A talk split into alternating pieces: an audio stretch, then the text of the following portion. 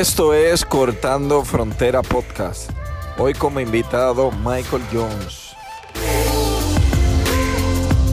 Hola mi gente, aquí estamos nuevamente en Cortando Frontera Podcast, donde traemos las historias tal y como son, muy personales.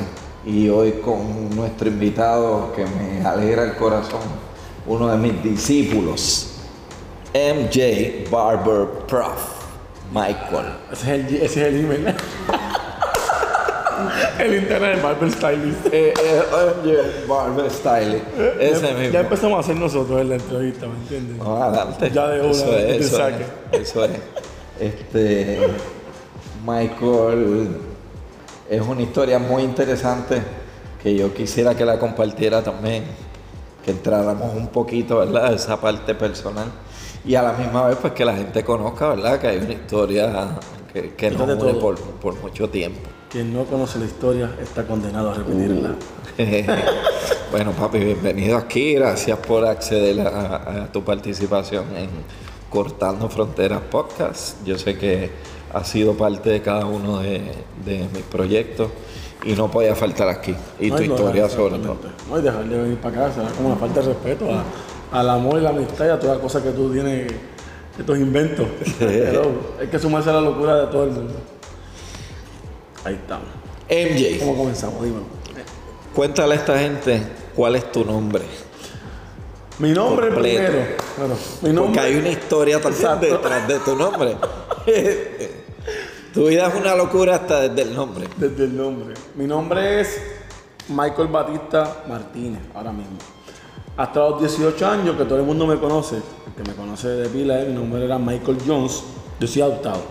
Este, tú lo conoces. Este, yo soy adoptado y entonces, cuando, cuando mi mamá, eh, que me crió, me tuvo, nunca hicieron como esa gestión de, del cambio de nombre. Nunca lo hicieron, la adopción nunca bajó.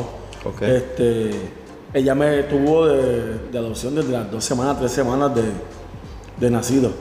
Entonces yo me crié en este lugar que todo el mundo me conocía por Michael Jones, porque mi madre de pila pues me puso ese nombre.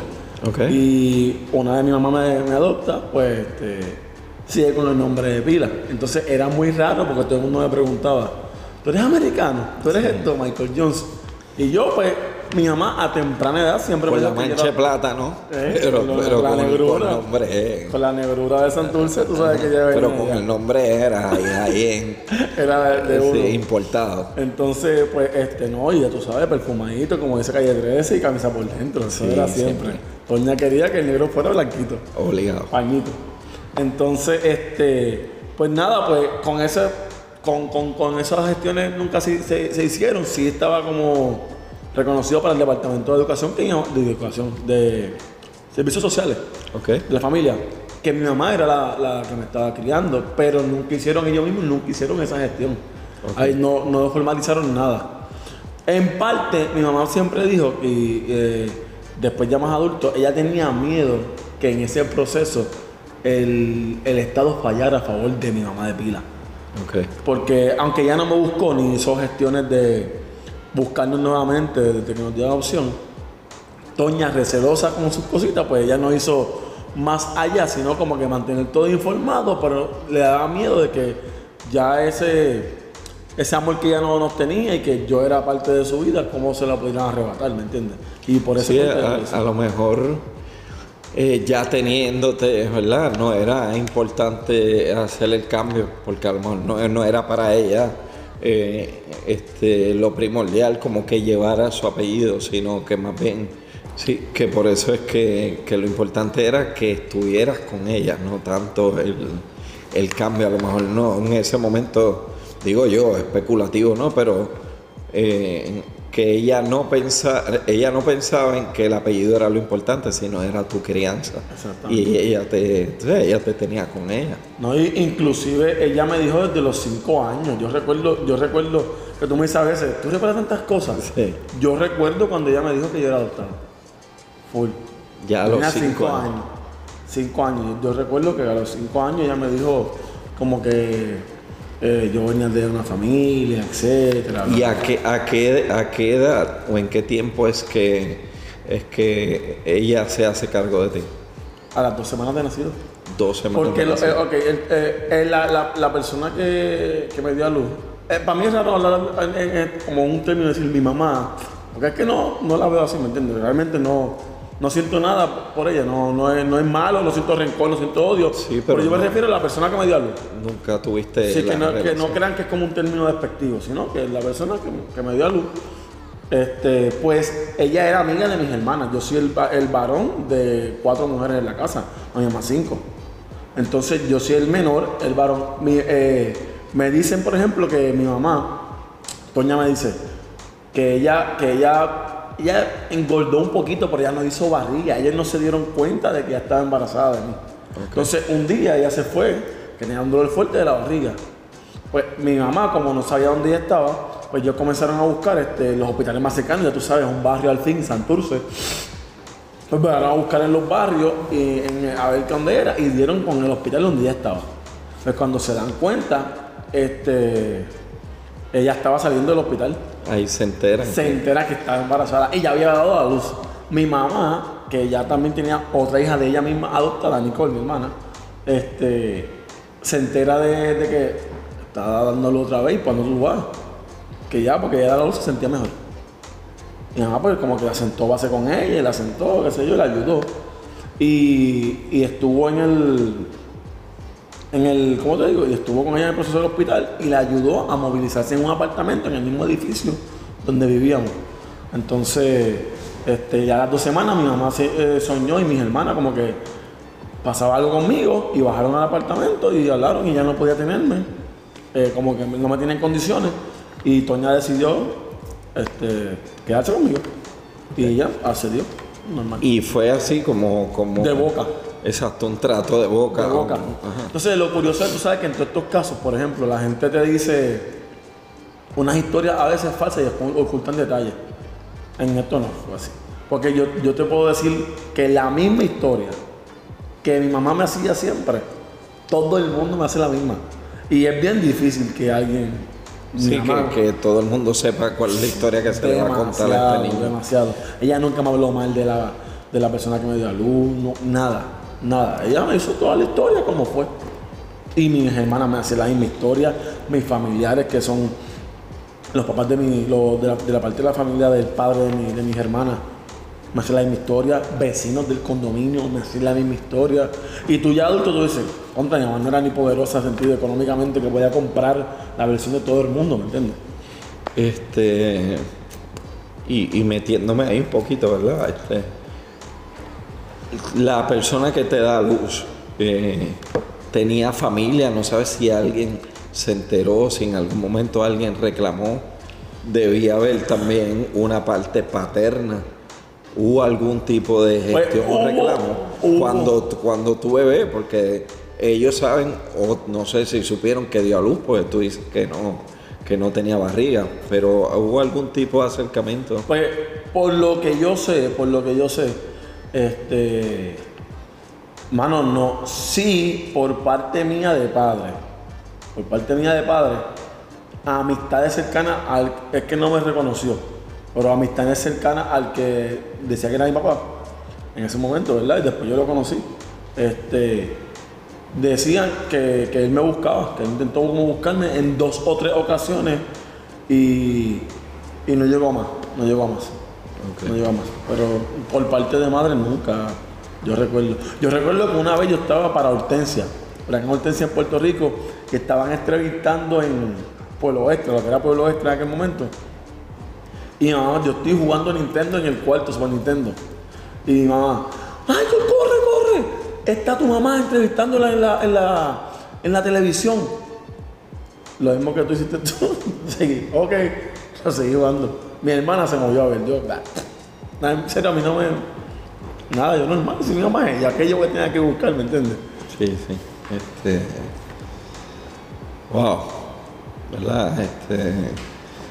pa- Para mí que, que, pues, que tuve la oportunidad de, de criarme con, con, con mi, con mi mamá, la que me parió, para decirlo así un poquito estrujadito. Eh, este, y que soy papá también, pues, pues obviamente toca un poquito todo eso. Pero te conozco hace mucho, esta conversación es muy importante, pues te conozco hace muchísimos años, pero nunca nos hemos sentado a tocar estos temas que pueden ser frágiles, pues son muy personales.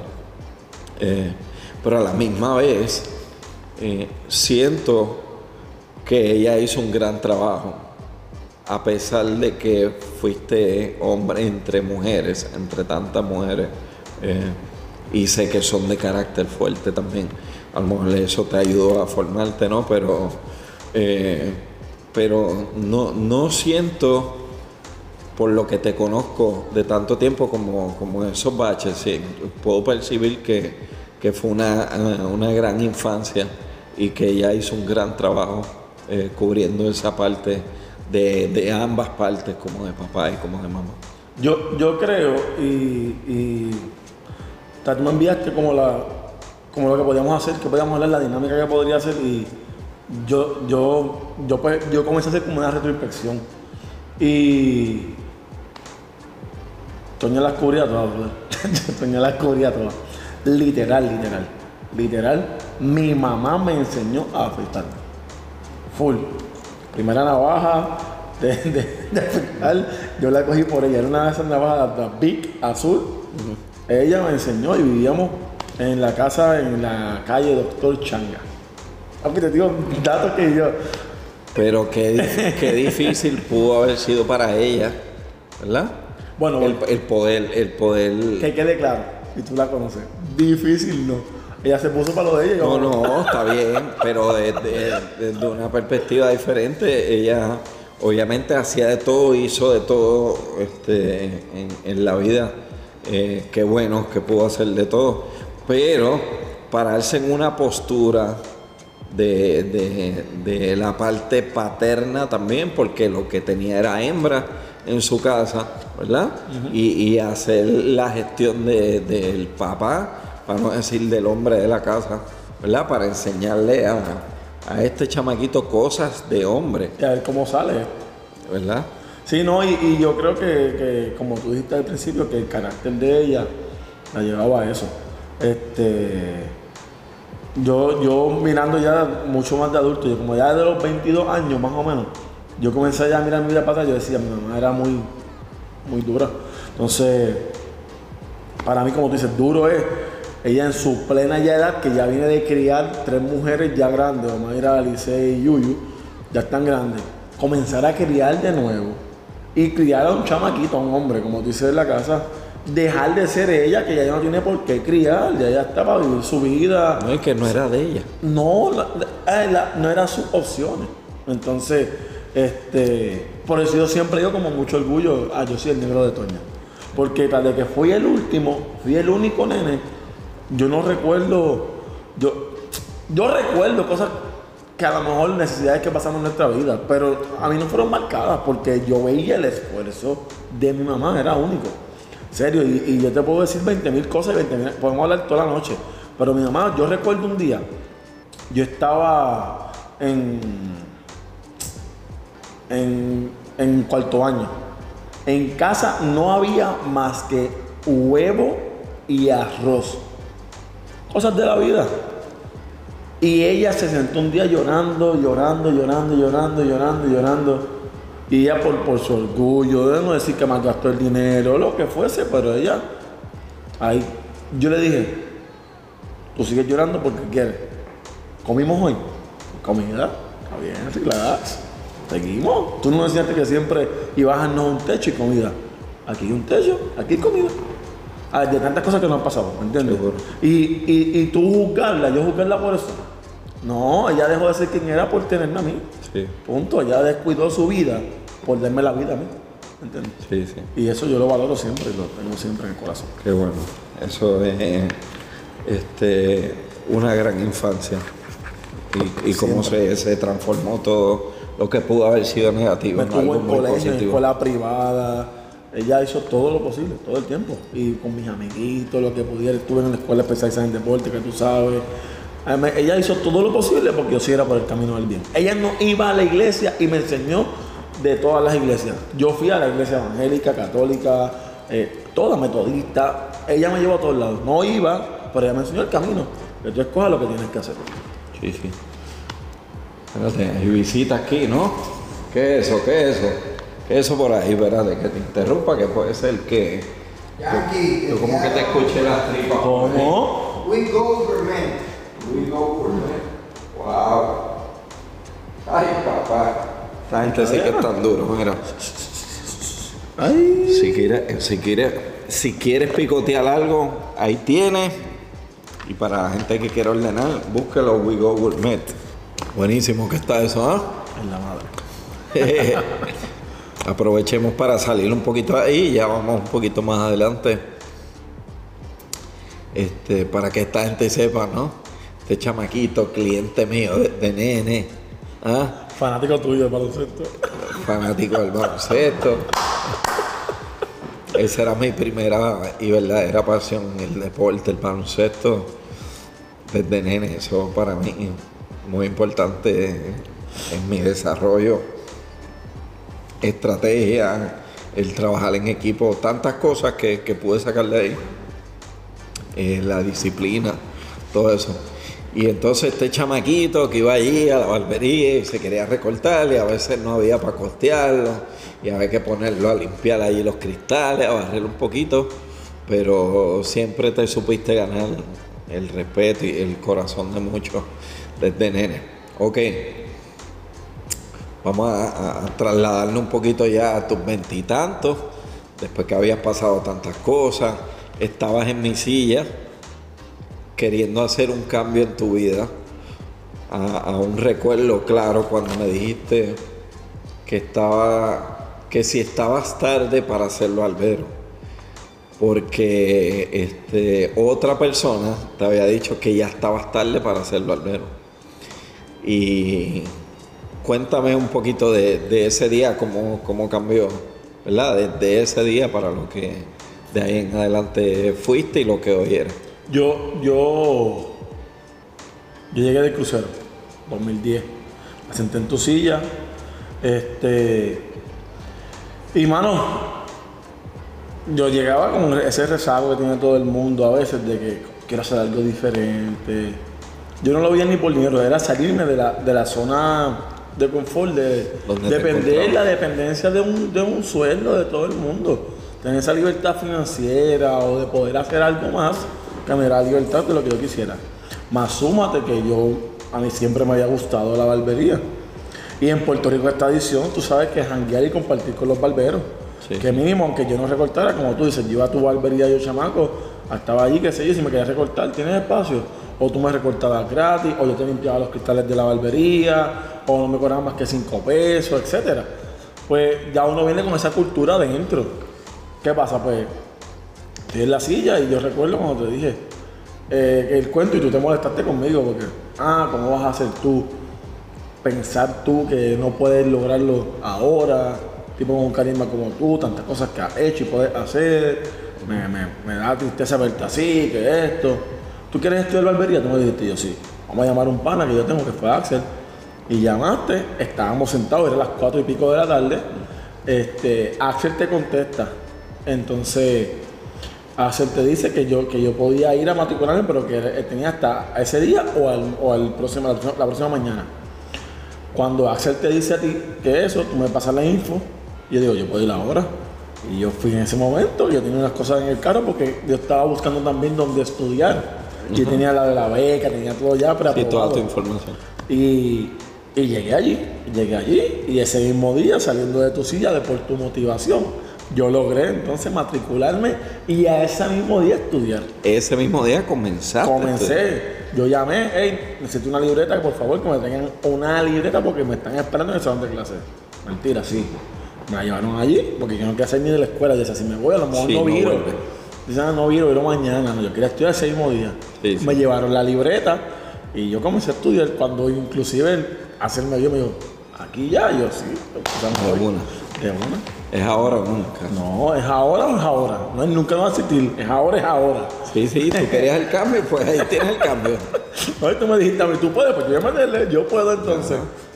Y ahí automáticamente a practicar, tienes que venir, hay que practicar, este, para poder desarrollarte la única manera es repitiendo, repitiendo, práctica, práctica, práctica. Sí, yo empecé ese día y ya a la semana yo tenía mi equipo, mis cosas yo las tenía todas porque yo, las personas que yo le decía, ustedes van a ser mis clientes.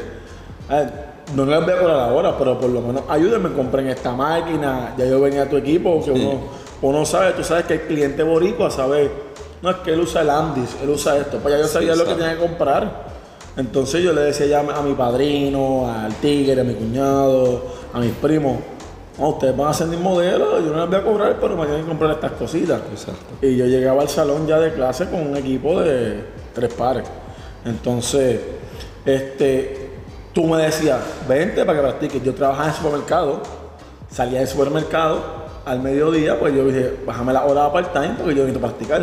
Sí. Entonces, de ser full time en el supermercado, dejo de generar menos di- eh, dinero, pero yo mi intención era irme a la barbería ya. Sí, ya estabas pensando en lo que seguía en futuro. Exacto, pues entonces entraba 5 a 12 en el supermercado, iba a casa de mamá y me cambiaba y miraba para el salón o a mirar allí o a recortar, que tú me das la oportunidad de coger clientes nuevos.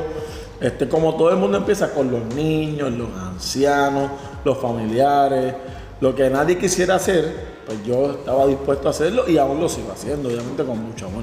Sí, sí. Qué bueno. Pasa Michael, este, entonces de estudiante te gradúa, ¿verdad? Pues yo, yo con cuatro meses, cinco meses de estar estudiando, pues mi maestro, Axel, me, me invita, porque veía cualidades, cualidades en mí, a que lo acompañara a dar el repaso de reválida. La reválida es la licencia que uno saca de barbero. ¿Qué pasa? Pues yo voy con él y él me dice, prepárate esta parte, la teórica, porque en ejecutoria, pues obviamente yo estoy todavía rookie. Y son barberos ya profesionales. Pero yo soy adulto. Yo tenía ya tres años de haber estudiado maestro de educación especial. Aunque no termine el bachillerato, conozco de cómo enseñar. Y la educación. Conozco lo que es educación. Exacto. Y él me dice, para que tú por, por lo menos me ayudes en la parte teórica. Pues yo pienso que yo estoy, el slideshow, darle pasarlo, etcétera. No, no, no, es que para que tú hagas la parte teórica y yo hago la práctica. Y yo. Te tocaba la presentación. No, no, enseñarles, enseñarles, no presentarles, no, enseñarles a ellos la parte teórica, cómo es que son las contestaciones con respuesta. Y yo, yo no voy a decirle que no.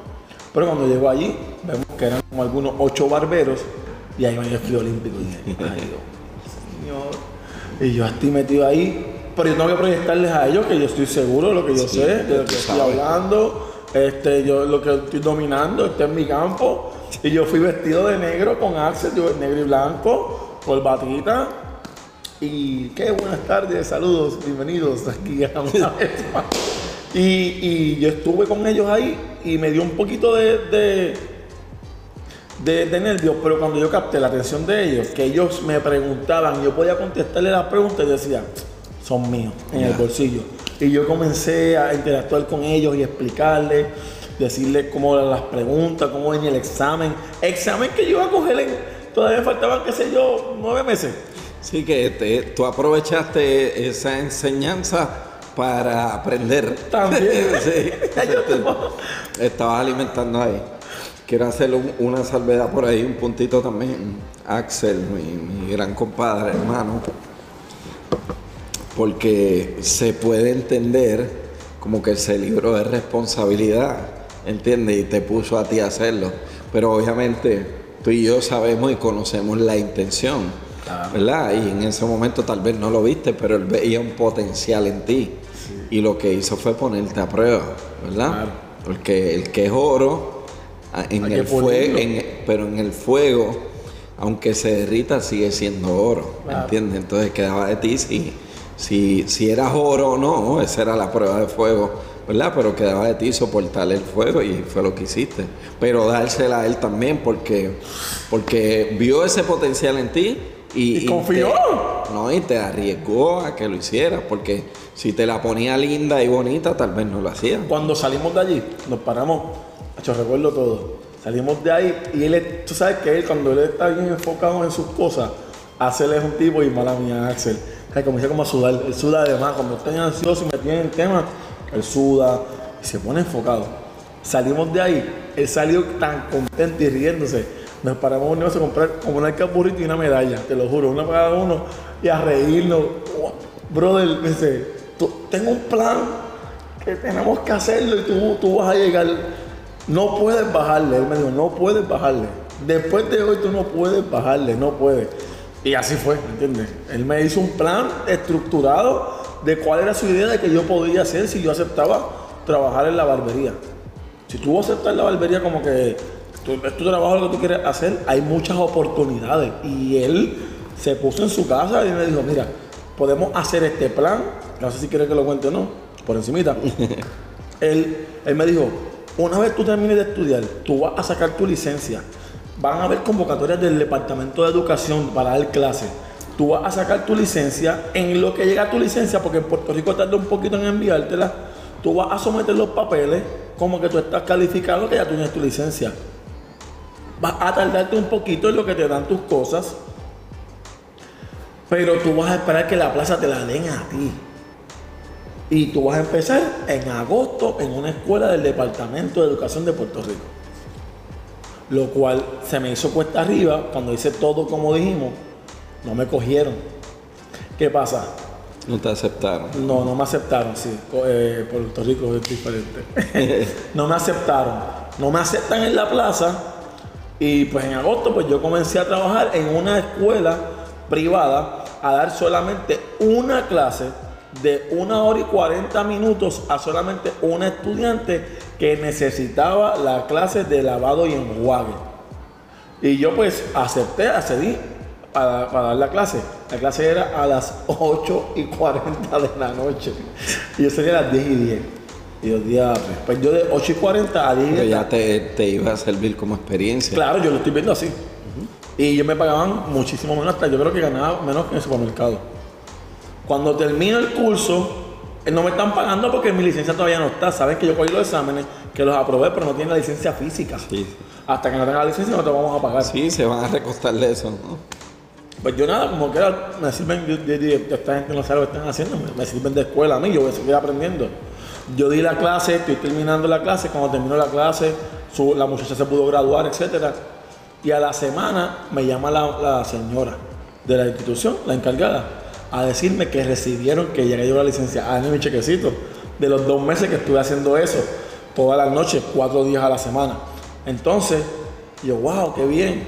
Y que me dijo estas palabras tenemos gente de nombre, inclusive empleados de nosotros aquí que ya están en la industria sonando. Y ninguno quiso hacer con ese turno. Tú fuiste el único que lo aceptaste. Y sin quejarte. Te pregunto, ¿tú quisieras hacer full time con nosotros? Full time es un maestro que coja cuatro clases y te damos plan médico y todo. Pues ya yo, yo pude despegarme de lo que era el supermercado. Y ahí fue que entonces comencé en la barbería contigo full y en la, por la noche en la escuela. Cuando ya yo me llegué a la licencia, que no me aceptaron en el departamento de educación, estoy en una escuela privada, la licencia me llega, me llaman del departamento de educación para decirme que la persona que habían aceptado no quiso coger la plaza, que el próximo candidato era yo, que si estaba dispuesto y tenía todos los requisitos. De que sí, que yo tenía licencia. O sea, el plan que hacer tenía se dio. En agosto yo estaba dando clases en el departamento de educación. Pero pa- pa- para hacer un, como un pequeño resumen de todo eso, ¿verdad? Eh, porque empiezas tarde pa- para, los que, para los que no te daban, ¿verdad? Este, oportunidad. Eh, empezaste ya en, tu madurez, ya habías estudiado, tenías tenías ciertos estudios universitarios eh, que te ayudaron para que tu desarrollo fuera mucho más rápido, ¿verdad? Y, y entraste con credibilidad al campo porque entraste por la parte educativa, ¿verdad? Mientras todavía te desarrollabas en la parte técnica. Y no era mi intención. práctico. No era tu intención, pero, pero la propia vida te llevó por ese camino.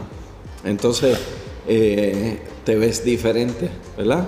Pues tú estás ayudando en el desarrollo de muchísima gente, de, escuelas, eh, de profesionales. Es otra perspectiva, ¿verdad? este, para convertirte en el profesional que eres. Y esa parte educativa, qué importante fue, ¿verdad? Eh, el poder aceptar cada oportunidad, eh, la educación que tuviste, seguir el plan tal, tal cual se, se planteó. Este, entonces fue como, como, como, yo lo cuento mucho, pues yo digo, este tipo, no sé cómo, pero al año y medio de, de aprender ya era maestro de, de esa propia escuela. ¿Entiendes? De lo que no, lo que no sabía. No, no, este, este semestre eres estudiante y al otro semestre eres maestro de, del propio curso. Era algo como que, wow, increíble. Pero de eso se trata esto, de decir que, que las fronteras realmente están en tu cabeza, están en tu mente, ¿verdad? Porque pudiste probar no solo que no estabas viejo para empezar, sino que tenías mucho que ofrecer. Tú sabes que al- diciendo que tú dices eso y cogiendo esa pequeña palabra que dijiste, bueno, o la estrofa, mucho que ofrecer. Mucha gente, por ejemplo, mucha gente que no, que no nos entenderán, este, brother, ve- verán que, que lo que nosotros hacemos, a lo mejor hasta por, por buscar un beneficio propio, ven que a lo mejor tú me ayudas a mí y nos ha pasado y tú lo sabes. Y es como si tú, que si fuera que tú estás sacando ventaja de mí. No, y al revés, este, yo he aprovechado las oportunidades que tú tienes de sacarte cinco minutos de pensar en mí, de que estoy haciendo algo bien y impulsarlo. ¿Me entiendes? Es, es algo muy, muy, muy ventajoso en el sentido de que si tú, lo miras de un buen punto, dejamos de ser lo que hemos, nos han proyectado siempre. Tú vas a sacar ventaja y va a ser beneficioso para tu vida.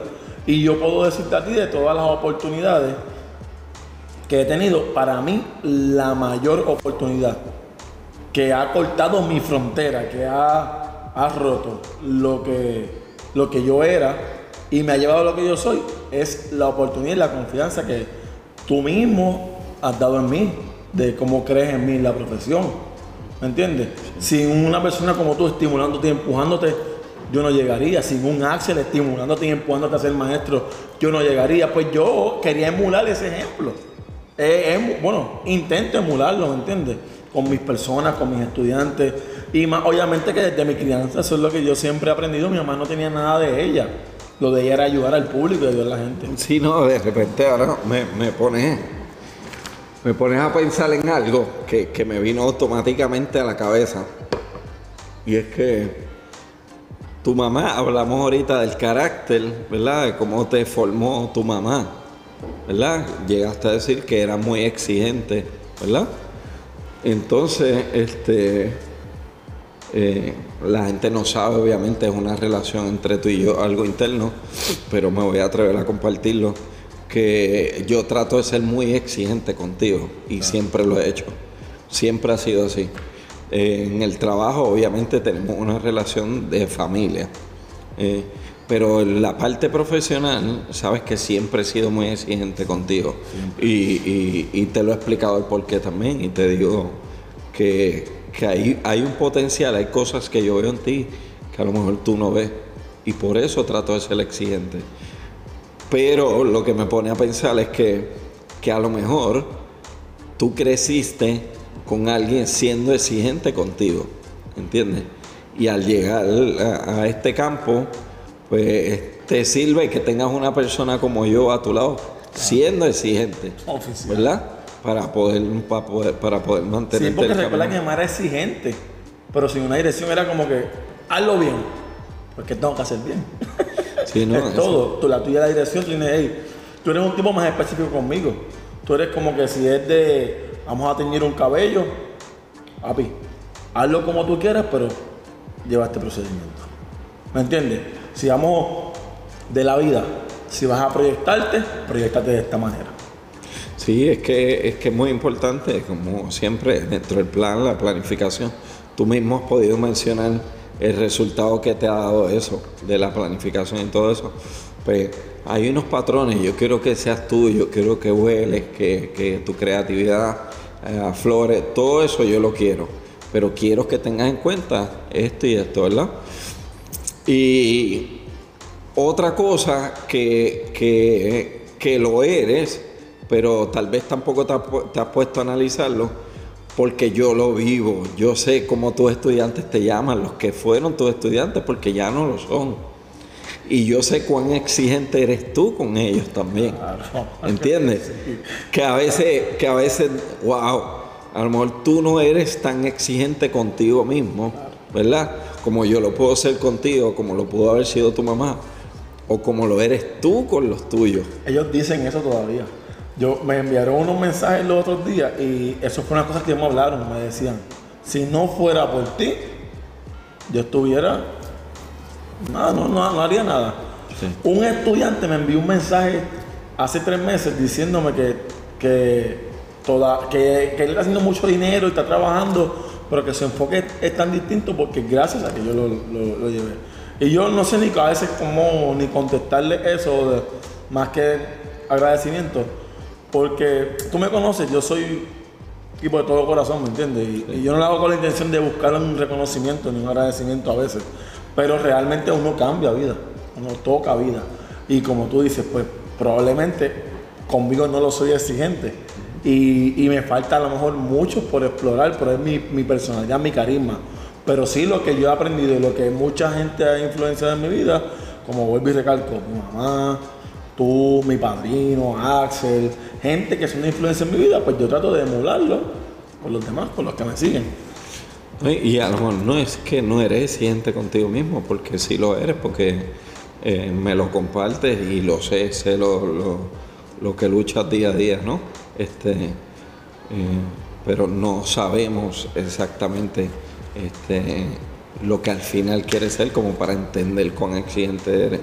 A veces yo pues desde mi posición como, eh, como compañero de trabajo en la parte profesional y eso, pero, pero bien, qué, qué bonito. Esa parte educativa yo sé que te representa mucho y, y en Puerto Rico, eh, teniendo en cuenta en la vocacional, fuiste maestro en una cárcel de Puerto Rico, eh, en, en muchos en muchos problemas que pueden existir en el entorno de estas personas por donde vienen, caseríos, barrios, están presos, eh, por, por mucho de eso eh, y que tú les representes, ¿verdad? Lo que es la oportunidad, lo que pueden ser en la vida, lo que, lo que pueden lograr, todo eso por medio de la educación, por medio del modelaje.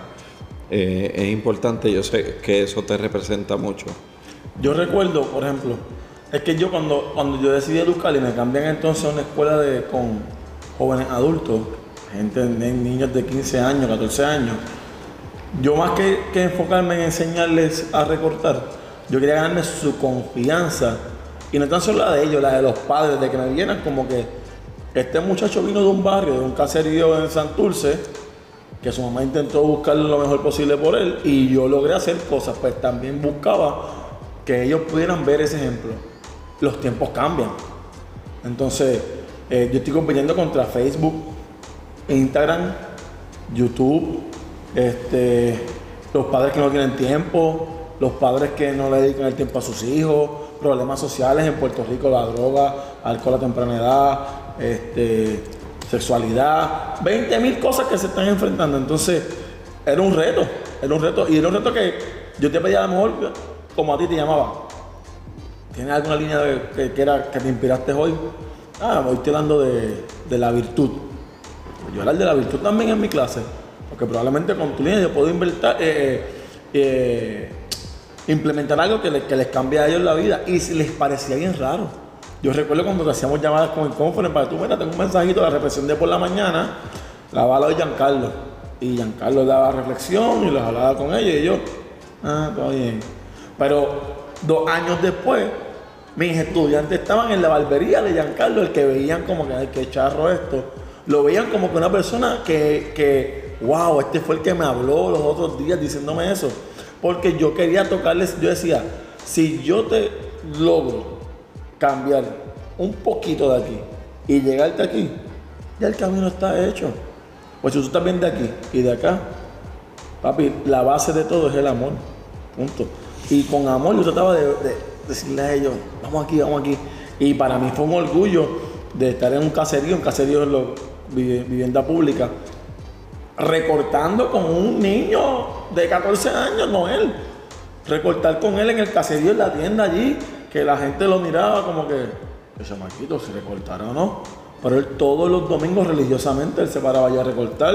Yo iba allí un domingo un ratito con él, me sentaba, lo miraba, y esto y lo otro. Y hoy Noel todavía sigue recortando y de eso vive y come su familia. ¿Me entiendes? Y para mí era, era eso, era Sí, se logró, se sacarlos de ahí, sacarlos de ahí. logró el propósito. Para ponerle un poquito de, de sal y pimienta. Que, que quiero, como te dije, hacer ese paréntesis. eh, porque hace poco pasó también que lo estaba discutiendo con alguien. Y es que cuando me salen las memorias, me lleva, no sé, ocho años, nueve años, diez por decirte algo, no sé que mis posts siempre venían cargados de mensajes positivos, ¿verdad? Y, y, y entonces hoy en día todo el mundo, si postea un corte, no postea exactamente eh, la línea o el trabajo que hizo, postea una frase positiva, ¿verdad? Y yo le decía al pana, papi, mira mis, mis memorias. O sea, mira cuánto tiempo yo llevo haciendo eso. Y, y le podía mencionar cuánta gente me criticaba que hoy en día lo hace, ¿verdad? Porque al final lo que quiero llevarle ese mensaje. Y eso que tú dices, como parte de mi estilo de trabajo eh, y lo que sentía que representaba como líder, cada semana escogí un tema diferente. Virtud, fortaleza, lo que sea. Y toda la semana, y tú me corriges si no, estamos estudiando sobre ese tema. Enviaba información, enviaba análisis, enviaba diferentes cosas relacionadas a ese tema. Inclusive si ese mensaje no pasaba, hey, ¿qué pasó? ¿Verdad? Este yankee siempre, pero mira este yankee siempre. Entonces este yankee siempre le tocaba respaldar lo que decía para que al final, con hechos, pudieran darse cuenta, Claro. ¿verdad? Y me acuerdo que, que, que me llamaban de la escuela también y a veces me llamaba como para cogerme fuera de base, ¿verdad? Eh, Qué chévere, ¿no? Quería, quería traer eso porque yo sé que al final, ¿verdad? Para ti a lo mejor al principio era incómodo, ¿verdad? Pero después lo fuiste entendiendo y cómo lo fuiste transmitiendo también, Claro. replicándolo. Sí, porque no le hemos escuchado una reflexión. Ahora hay tantos influencers, son motivadores de la vida, pero no le hemos tú vivirlo con alguien. Entonces, tú eras constante. Entonces, yo recuerdo que alguien me preguntó si tú eras religioso. Le digo, no, él solamente ama la vida y respeta la vida y, y así pro- pro- pro- promulga su ejemplo. Sí, no, y yo digo, yo le digo a mucha gente, inclusive a mi familia, yo vivo en el mismo mundo que ustedes, pero lo quiero ver diferente. Ya está. ¿Entiendes? Yo lo quiero ver diferente. Te conté los otros días, te dije eso de lo diferente, lo del el, el colibrí. Que te dije que el colibrí se estaba ardiendo el fuego el, el, el bosque y el colibrí venía con su piquito, cogía agua y tiraba encima del bosque. Y vino el león y lo vio y le dice, tú con ese piquito tirando poquita agua, tú no vas a cambiar que este fuego se apague. Y él le dice, yo no estoy buscando que probablemente esto cambie de ahora para mañana. Yo estoy solamente haciendo mi parte. Y es lo que tú hacías siempre. Tú hacías tu parte. Tú vivías en el mismo mundo, en el mismo fuego que, que- que yo vivía. Tú tuviste las mismas oportunidades que muchos de fracasar, de elegir el camino fácil, de elegir la perdición, pero tú no lo elegiste. Tú elegiste hacer tu parte. Y, el que te siga va a ver los beneficios. Bello. Eh, cerramos paréntesis. Eh, sales un poco de la parte educativa, ¿verdad? Eh, porque has logrado tanto, competencias este, nacionales, competencias internacionales, competencias mundiales, como, como tanto con tu equipo de estudiantes, ¿verdad? siendo líder, eh, preparándolo como participante también, ¿verdad? Hasta llegar a, a- a un mundial. De barbería. Así mismo es. Y, y- y sales de esa parte educativa para fortalecer la, la parte de barbero como tal, Profesional. esa parte profesional. Sí, porque ya, ya yo sabía que ya entonces tenía ese, ese, ese respaldo en, en la parte educativa y ya estaba, lo había ejecutado. Ahora venía esa inventiva, esa reestructuración de lo que era la ejecutoria. Yo te veía te haciendo recortes, siempre estábamos buscando una, una línea diferente. Que hay de yo siempre trabajé, el tiempo que tú trabajé contigo en Puerto Rico, trabajé al lado tuyo. Entonces yo veíamos y siempre buscamos cosas hacer diferentes, que ahora mismo las redes sociales salen ahora y si buscamos, como igual con las reflexiones, buscamos recortes atrás. Esos recortes eran lo que nos decía el loco, que, somos unos ridículos, son los que quieren hacer ahora.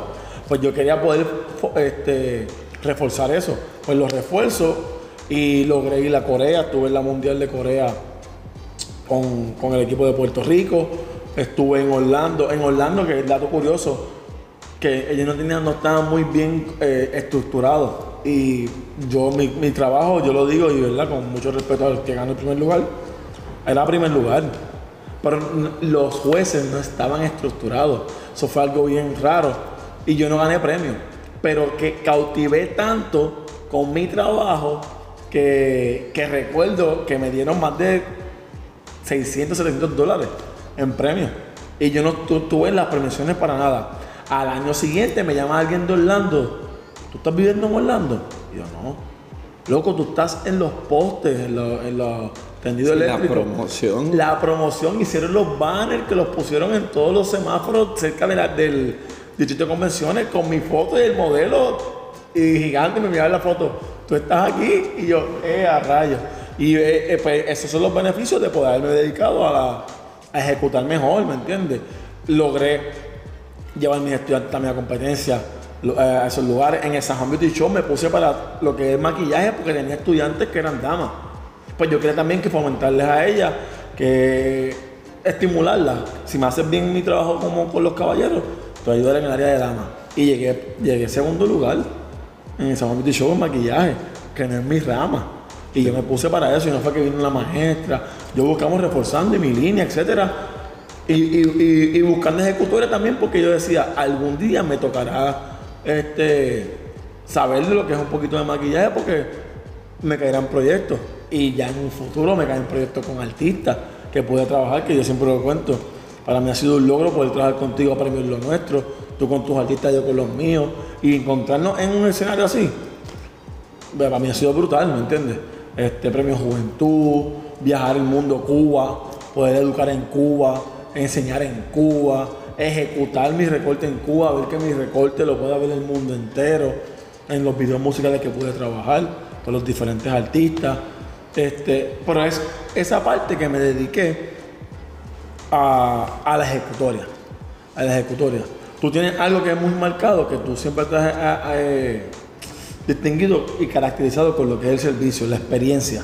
La experiencia de ese cliente en la silla, este, el servicio de cómo se le puede brindar, ser meticuloso con eso. Y esa es la parte como que creo que esta es la fase que estamos trabajando ahora, más de nosotros, más con tu proyecto de óleo. Y, y ahora mi faceta es esa, pero cuando me dediqué a la de ejecutoria, para mí, y yo no tengo nada que envidiarle a ningún otro barbero yo reconozco mis talentos, que probablemente no, no los presumo, pero no tengo nada que envidiarle a un barbero. Tú me enseñas a mí algo y me dices cómo hacerlo, créeme que yo lo voy a hacer, porque tengo las habilidades y las destrezas, porque me puse para eso. Yo lo recortaba día y noche rápido también, el mensaje. y recortaba día y noche, tú sabes, que a veces yo me encerraba en el patio en casa con maniquí, llamaba modelo, lo que fuese, lo intentaba todo. Y de ese momento me, me llevó a, a- a vivir la experiencia, como te dije, de competencia, estar en escenarios de artistas, estar en foto en photoshooting, en una boda que me tomen en cuenta estar en la boda, ese momento tan importante de cambiar la imagen de ese caballero y mantenerse. Sí, hasta en películas también, trabajando. películas, he estado en tres películas, gracias a Dios. Este, y americanizadas, que son películas de comer- comercio, que no es de, de Sí, lo- latino, que es lo, lo cómodo mío. Y, y así, así sido. así, así. Bueno, resumiendo un poquito, dos semanas de nacido, eh, pasaste a, vivir con otra familia, eh, obviamente no eras consciente de todo eso que pasó, después te enteras, tu mamá siempre fue este, clara contigo, fue exigente contigo, te ayudó mucho en tu desarrollo, eh, estudia, primero haces deporte, después estudia, después pasas a, a después pasas a, mi, a mis latigazos, después pasas los latigazos de Axel, eh, la oportunidad, ahí sacas provecho a, a lo que fue tu educación, a compartir tu educación, eh, a formar en esos niños, eh, a fomentar primero el que sí se podía y después a formarlos para que lo pudieran lograr. Te conviertes en un gran educador, en un gran profesional, en un gran, un gran barbero que, que logró o que has logrado, yo creo, muchísimo más de lo que pudiste haber soñado o pensado. Este, que, que cuando lo resumes, ¿verdad? Tal vez no sabes, no puedo saber cuánto te falte dentro de, de tu exigencia, pero sí sé que has logrado mucho y, y yo creo que en corto tiempo has logrado muchísimo. Eh, ¿Qué te motiva a seguir? Si has logrado tanto, ¿qué es lo que te motiva a seguir? Este, me motiva a seguir este. A mí, si yo te digo que, yo me levanto inspirado todos los días con, ser alguien, te estoy mintiendo. A mí me motiva mucho la gente que me ha rodeado.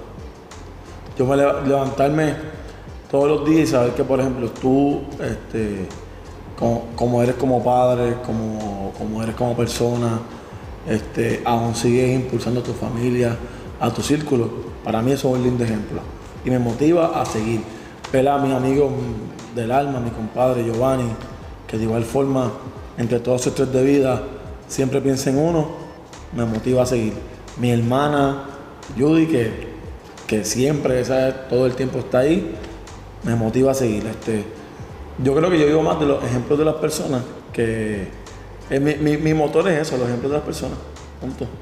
Los ejemplos de las personas. Yo si yo veo un ejemplo de superación, ¿por qué no imitarlo? Y obviamente no, no lo imito a veces al 100% o no, no soy lo que a lo mejor tú dices, como tú dices, tú me ves, yo quisiera, quisiera verme así, pero, pero sigo intentándolo, ¿me entiendes? Sigo buscándolo y eso es lo que me eres una réplica de Witch o de... Yo soy Amazon Prime, pero todavía sin pagarlo. es una cuenta pirata. Yo soy una cuenta esa que hackearon. Ah, que tú le pides, dame el código de tu Netflix. Sí, tú lo mandas a desloguearse para tú loguearte. Exacto. Sí, ¿no? Y, y, y mi motivación día es eso, es- y poder ayudar a las personas. Eh, es como levantándome, si, si no me siento ocupado de que alguien está haciendo, eh, alguien que necesita de mí, yo no puedo ser productivo en su vida, me siento como que cargado. Ahí me cae mi carga y pego, ah, debes moverte en estas áreas. Pero cuando estoy ocupado ayudando a alguien, yo me motivo a seguir también porque como tú dices y dijiste, yo tengo que reforzar las palabras que yo pongo en el post. Eh, si tú pones eso, la vida es una, solamente tienes que aprovechar las oportunidades y ejecutar. Esto no va a estar tirado así en el mueble sin hacer nada, porque tú dijiste que tú tienes que aprovechar la vida. Tú estás con una buena actitud, tú vienes bañando tu trabajo, con tu ropita buena, con una buena actitud, buenos días a todos. Pues tú estás refutando y respaldando tus palabras que tú dijiste. Pues igual yo, pues yo me gusta poder estimular a alguien porque con ese estímulo me estimulo yo. Como dato curioso que yo creo que lo puse y te lo dije la otra vez. Yo cuando yo pongo un estado súper extremadamente lindo y positivo en las redes sociales es cuando más triste yo estoy. Es cuando más triste yo estoy. Pero estoy buscando estimularme que alguien se vea identificado. A la que vea que alguien se ve identificado, yo le escribo para que bueno, que estás bien. Y me tengo que llenar de ánimo yo porque yo no Sí, puedo sí, decirle a esa persona. Sigue, sigue remando, sigue dándole por calmar el tiempo. Bueno, acá. Ya. Bueno. No te muevas. Antes de despedirte, que te tengo un detallito por ahí para ti. Bueno, producción. Q, Q. Y. ¿Ah? ¿Qué dice ahí? Cortando fronteras. Así se representa este proyecto Ese es su nombre y a donde quiera que vaya, para que representes a tu lindo Puerto Rico, papá. Agradecido. Bello. Esa es Rico- suya. Ey, Puerto Rico que salimos de Levitown, del mismo barrio, ¿ok? Que quede claro. Levittown. Gracias, papi. Te quiero mucho. Yo tengo también un detallito. ¿Cómo? Producción, enfócalo a él. Producción, enfócalo a él. ¿Cómo? ¿Sabes qué lo que nos caracteriza? Fue el día de los detallitos. ¡Oh! ¡Eh! ¡Wow! No te lo esperaba, papito. No, para Ah, nada. Él sabe Sí. la falta que me hace. Le hacían falta, pues para sus caminatas por la mañana, que va a retomarlas nuevamente. No la estoy haciendo, papi. Llevo dos semanas. Dos, tres semanas. Sí. Ya vieron, papi. Sí, no, le Los duros. le estoy dando. Los duros. Hace falta también conseguirle una producción. Este, la persona que me ayuda a conseguirlo, producción, quiere uno, por favor, este, si ves esto. Yo soy un fuerte candidato para el que tenga audífonos, que sea dueño o inventor de algunos audífonos. Fuerte candidato, bro. Yo compro 5 a 6 audífonos, auriculares, Bluetooth, como usted le quiera decir, a años. Una cosa increíble. No sé cómo los daño, los rompo, no sé. Pero, pero eh, casi que literal cada dos meses tengo que ir a comprarlo. Gracias, papi. Te quiero mucho. Vamos a seguir adelante. Este, y nada, brother. Vamos a seguir cortando fronteras, brother. Gracias a todos.